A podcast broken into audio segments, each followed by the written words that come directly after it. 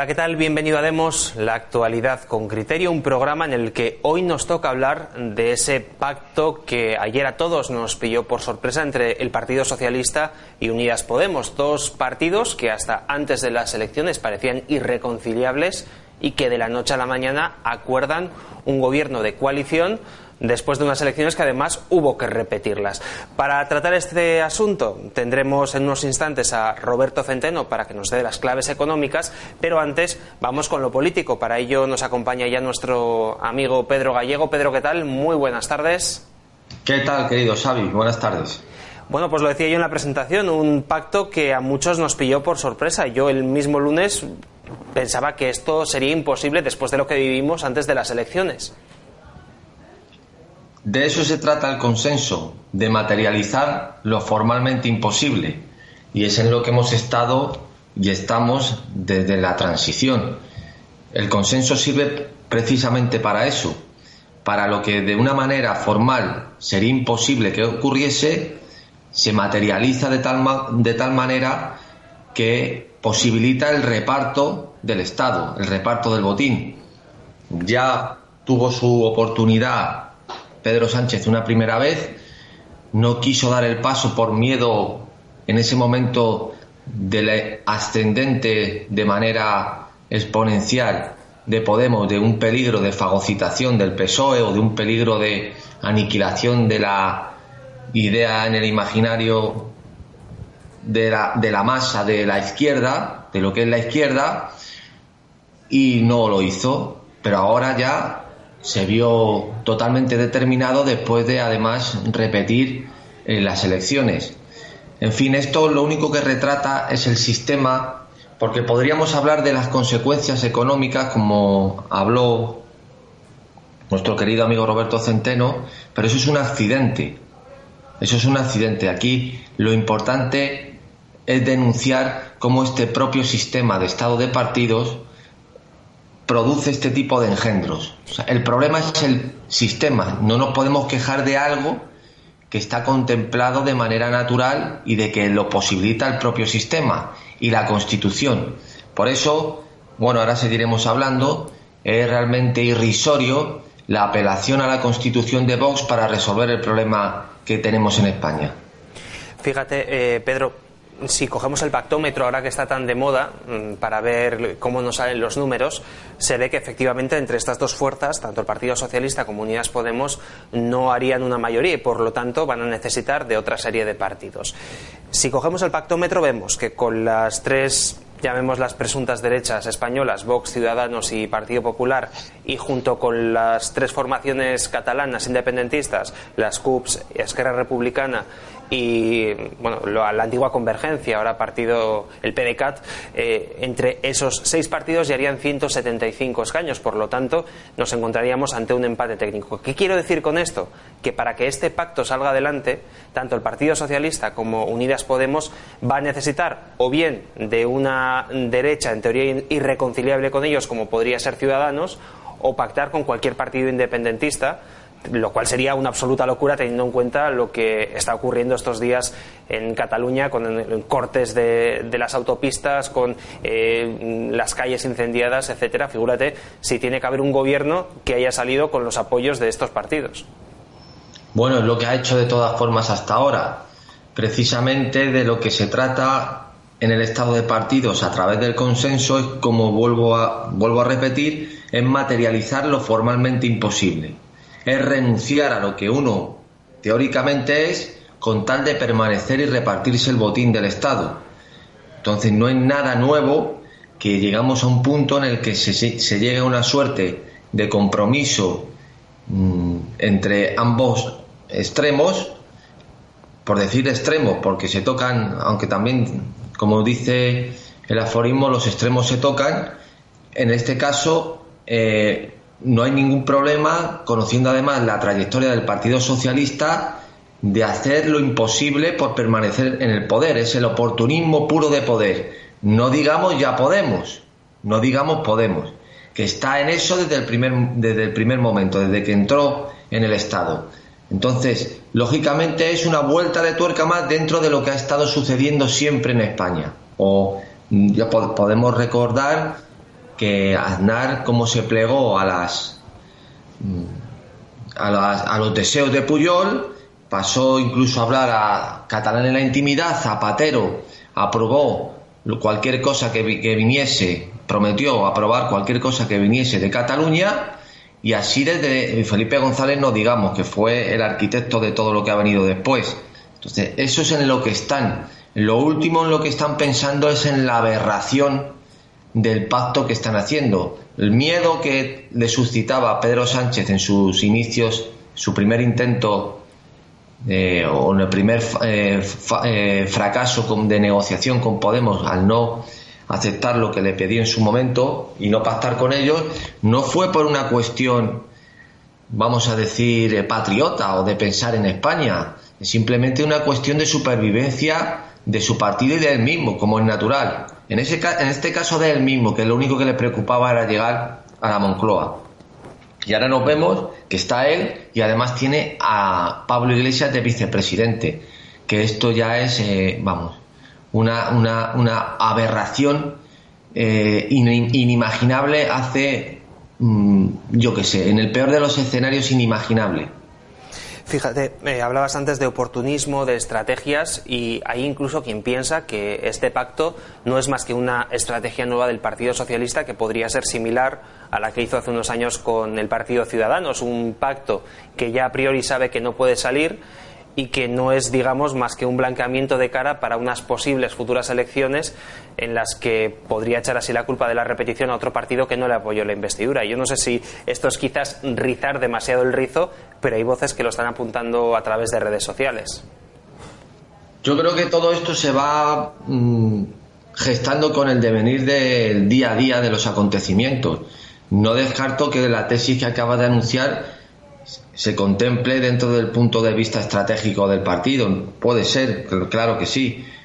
Pero desde luego lo que se va a ir gestando en las maniobras es, eh, o se van a ir gestando día a día con el devenir de los acontecimientos y la suerte de pactos que alcancen para repartirse el Estado, que es de lo que se trata. Esto es, eh, hemos entrado ahora mismo en el mercadeo, en el zoco, y estamos repartiéndonos el Estado a ver cómo y de qué manera sale cada uno ganando con la mejor tajada posible. Y al final lo que vemos es que los ciudadanos estamos en el plato, ¿no? que somos la comida de repartir, porque al final somos quienes pagamos todos los impuestos y al final, como se dice vulgarmente, quien paga el pato de todas las desgracias que puedan venir después. Bueno, los ciudadanos somos los mendigos, los desarrapados que estamos viendo cómo están en el banquete repartiéndose todas las viandas, eh, eh, todos los jefes de los partidos, nada más. Peor todavía. Fíjate, eh, Pedro, hay una cosa que ha ocurrido en estas elecciones, una circunstancia que se ha dado y que me ha llamado mucho la atención, y es que hemos visto que han aparecido una serie de partidos localistas o regionalistas que antes no estaban en el Parlamento.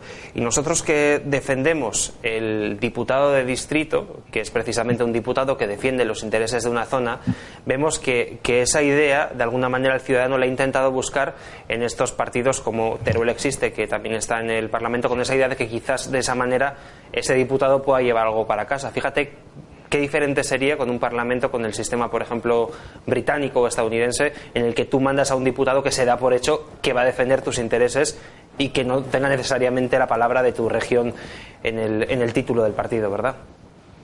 Bueno, esto de alguna manera es la trampa que quisieron vender o que han vendido siempre los nacionalistas, que es que quién va a mirar mejor por tu tierra que nosotros.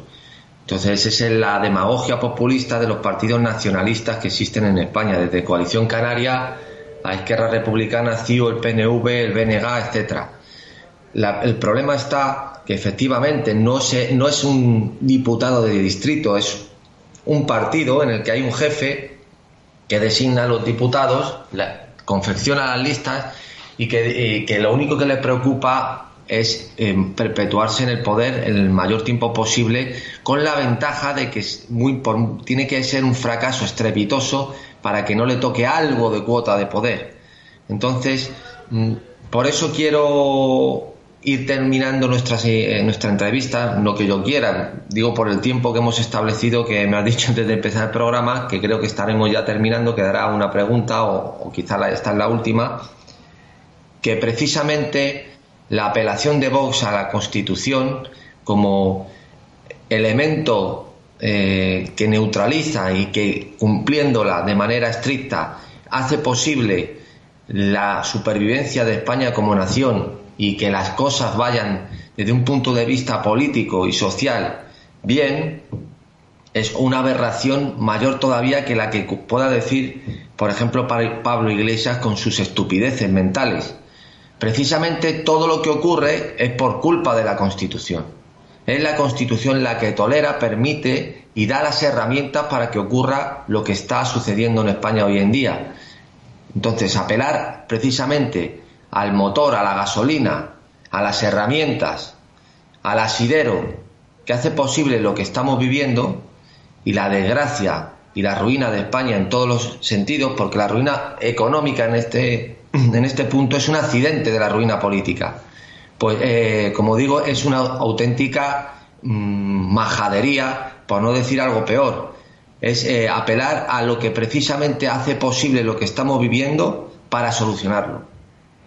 Pues con esta última reflexión, efectivamente, Pedro, nos quedamos. Muchísimas gracias por haber estado con nosotros en este programa especial sobre este pacto. Veremos qué es lo que ocurre en los próximos días, porque todavía hay, mucha tela que cortar en, en, esta investidura que algunos dicen que podría llegar incluso antes de Navidades. Bueno, lo veremos, veremos si finalmente se da. Muchísimas gracias. Gracias, Xavi. Después de la parte política nos toca hablar de la económica y para ello tenemos ya a nuestro compañero Roberto Centeno, nuestro economista de cabecera. Roberto, ¿qué tal? Muy buenas tardes. Pues absolutamente desolado en este día ciago para la historia de España que nos sumerge eh, en un largo y profundo valle de sombras. Miren ustedes, eh, mm, eh, el acuerdo diabólico, el pacto diabólico entre socialistas, guerra civilistas y traidores y comunistas bolivarianos es un panorama de auténtica pesadilla y una auténtica plaga bíblica que ha caído de nuevo sobre este desgraciado país. La gente no es aún plenamente consciente de lo que se les viene encima, que no es otra cosa que la mayor catástrofe política, económica y social desde la guerra civil. Van a un sistema político totalitario tipo Maduro, que es la estrategia que definió Iglesias en el año 2015 en una revista ultraizquierdista británica con el título de Understanding Podemos, Entender a Podemos. En ella, y en un discurso destructivo del sistema democrático, afirmaba que la televisión es el aparato ideológico central de nuestras sociedades y, en consecuencia, debe ser totalmente controlado por el gobierno. Que una vez en el poder, su objetivo esencial es o debe ser el control férreo de todas las instituciones, empezando por la justicia y siguiendo por las Fuerzas Armadas, los cuerpos y fuerzas de seguridad del Estado y el Centro Nacional de Inteligencia, que serían sometidos, al igual que lo fueron en Venezuela, a un proceso salvaje de depuración, y para lo cual Podemos cuenta ya con poner al frente de, eh, por, del Ministerio de Defensa al general rojo Julio Rodríguez, que está más que dispuesto a hacer esta auténtica depuración dentro de sus propios compañeros. Se trata de instalar un gobierno tipo Venezuela, donde el férreo control de los medios, de las instituciones, haga imposible el que en España vuelvan a realizarse unas elecciones libres y les permita perpetuarse en el poder. Sánchez ha entregado a, los comunistas bolivarianos, a los separatistas y a los terroristas eh, todo el poder. Nos espera, señoras y señores, una, eh, una ruina económica y una represión brutal para aquellos que no piensen como eh, esta gentuza y esta chusma miserable. Sus medidas económicas, que comenzarán con el mayor expolio fiscal de la historia de España y de Europa, nos llevarán en poco más de unos meses a el corralito y a la cartilla de racionamiento. Por eso, desde aquí les doy un consejo urgente a todos los españoles que tengan dos dedos de frente. Saquen todo el dinero ahorrado que tengan en los bancos, aquel que no necesiten para vivir el día a día, y llévanlo y guárdenlo en su casa o lo entierren en el jardín, porque pronto lo van a necesitar para. Miren ustedes, la situación económica anteayer es eh, catastrófica. En primer lugar, quiero decirles, eh, ya lo he dicho aquí, pero lo vuelvo a repetir otra vez. El grupo de economistas y profesores que tengo el honor de dirigir, hace cuatro semanas enviamos a la nueva presidenta de la Comisión Europea, la señora, la alemana van der Leyen, eh, un análisis muy pormenorizado en el que explicábamos la imposibilidad absoluta de que las cifras que figuran en, los presupuestos generales del Estado enviados por el gobierno de Sánchez a Bruselas se cumplieran.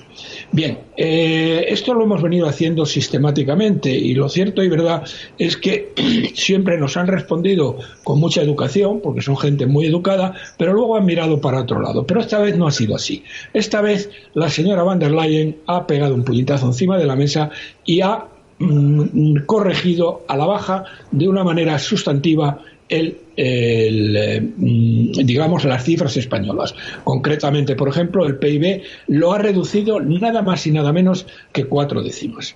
Bien, pero eh, cuatro semanas después, es decir, hace dos días, ¿eh? la situación que hemos vuelto a analizar es muchísimo peor. Es muchísimo peor. Miren, eh, el otro día salió el índice, que es lo que le he enviado eh, y se lo enviaré también de nuevo a, la señora van der Leyen eh, eh, mañana o pasado.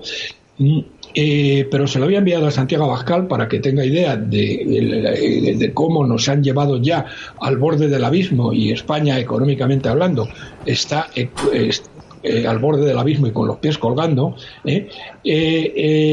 Mm, salió ayer, en el día de ayer, salió el índice de confianza del consumidor.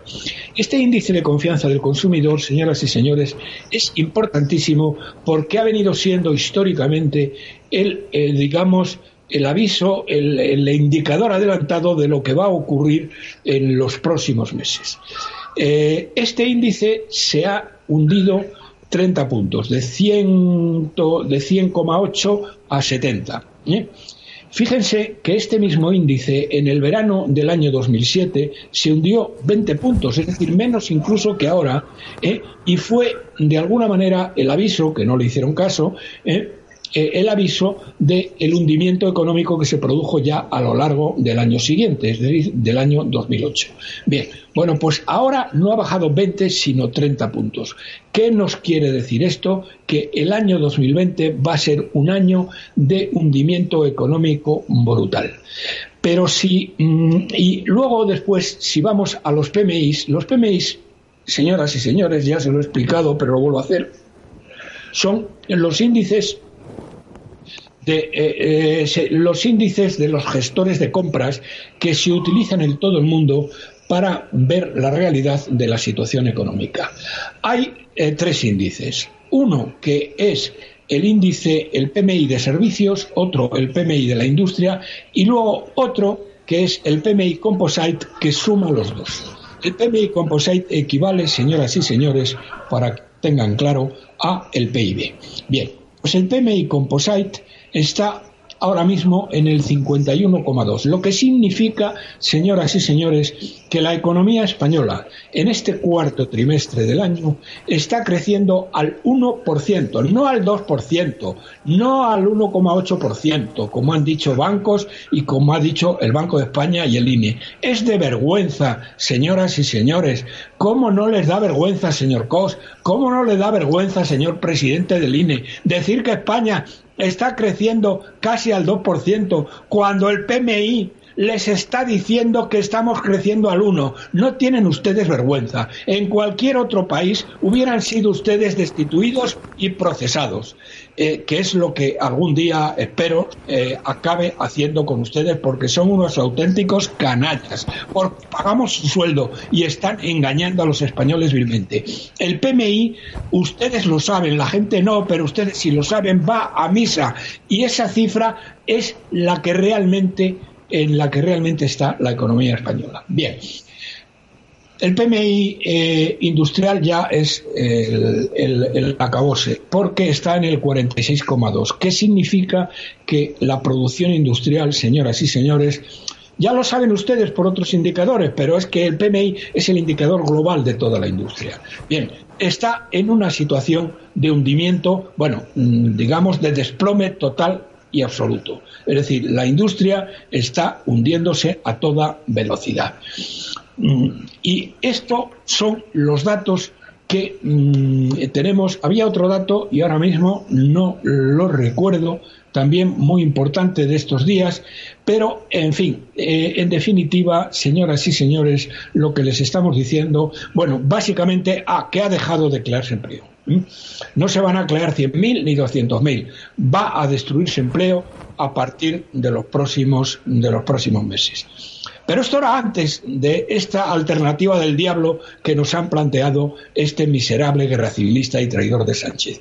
Porque con este gobierno, ya lo van a ver ustedes en los próximos días, se va a hundir la bolsa, pero sobre todo se van a paralizar total y absolutamente las inversiones exteriores e interiores. Eh, es decir, el, golpe que esto va a suponer para la credibilidad económica de España es brutal. Así se me olvida, era ya recordado lo, otro. la otra cifra que le daba era esta. En la semana pasada, la agencia tributaria le dijo a la ministra, a la indígena ministra de Hacienda, que las cifras que ellos tenían presupuestadas como ingresos tributarios iban a ser entre 8 y 9 mil millones de euros menos, de los cuales 7 mil millones correspondían a una menor recaudación del IVA porque el consumo privado se está hundiendo literalmente. Bien, fíjense lo que le están diciendo, es decir, ahí van a tener ustedes un agujero adicional de entre 8 y 9 mil millones. Y luego se ha conocido, eh, pero esta cifra es a junio, que los viernes sociales han supuesto un incremento del gasto por encima de lo presupuestado de 10.000 millones de euros.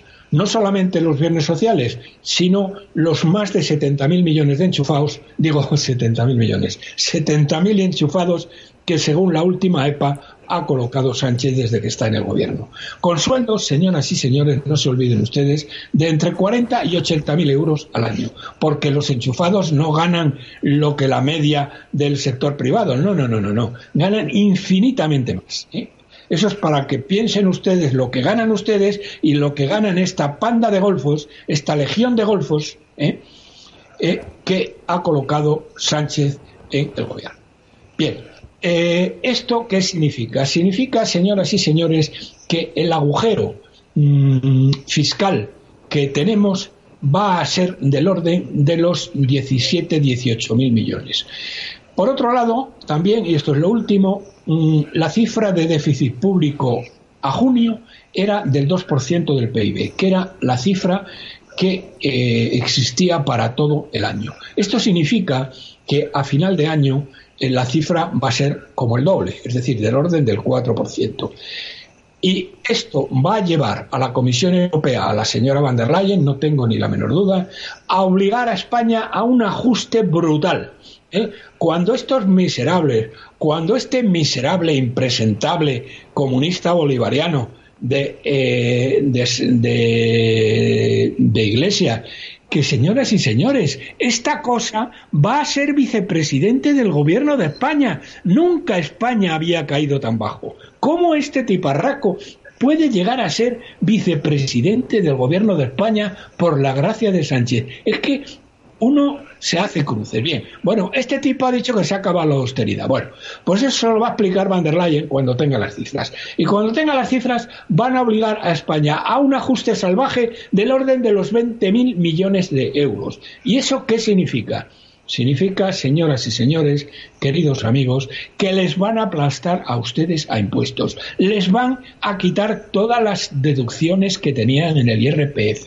Les van a subir brutalmente patrimonio. Les van a subir los impuestos sobre el ahorro. Les van a, a los, a los eh, autónomos, los van a crujir por tierra, mar y aire. Quiero decir que les van a subir impuestos, les van a subir las tasas a la seguridad social la pera limonera. Es lo que van a hacer con esta pobre gente.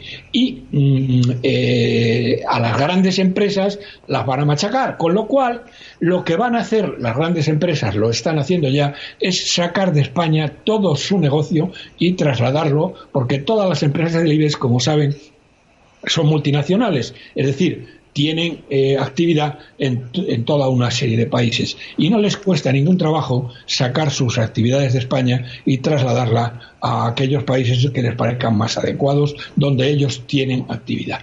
Bien, señoras y señores, y esto es el panorama que tenemos delante con esta chusma bolivariana que por eso les he dicho, señoras y señores, saquen el dinero del banco y métanlo en su casa. Primero, porque si lo tienen en el banco, les van a grabar brutalmente con el patrimonio. Les van a grabar brutalmente con el impuesto sobre el ahorro. Si lo tienen en su casa, nadie se lo va a poder grabar. Y cuando se produzca el corralito, como se produjo en Argentina o como se produjo en Grecia, ¿eh? y no les permitan sacar más que 40 euros a la semana de sus cuentas, tendrán ustedes el dinero en su casa. Es decir, les servirá para sobrevivir.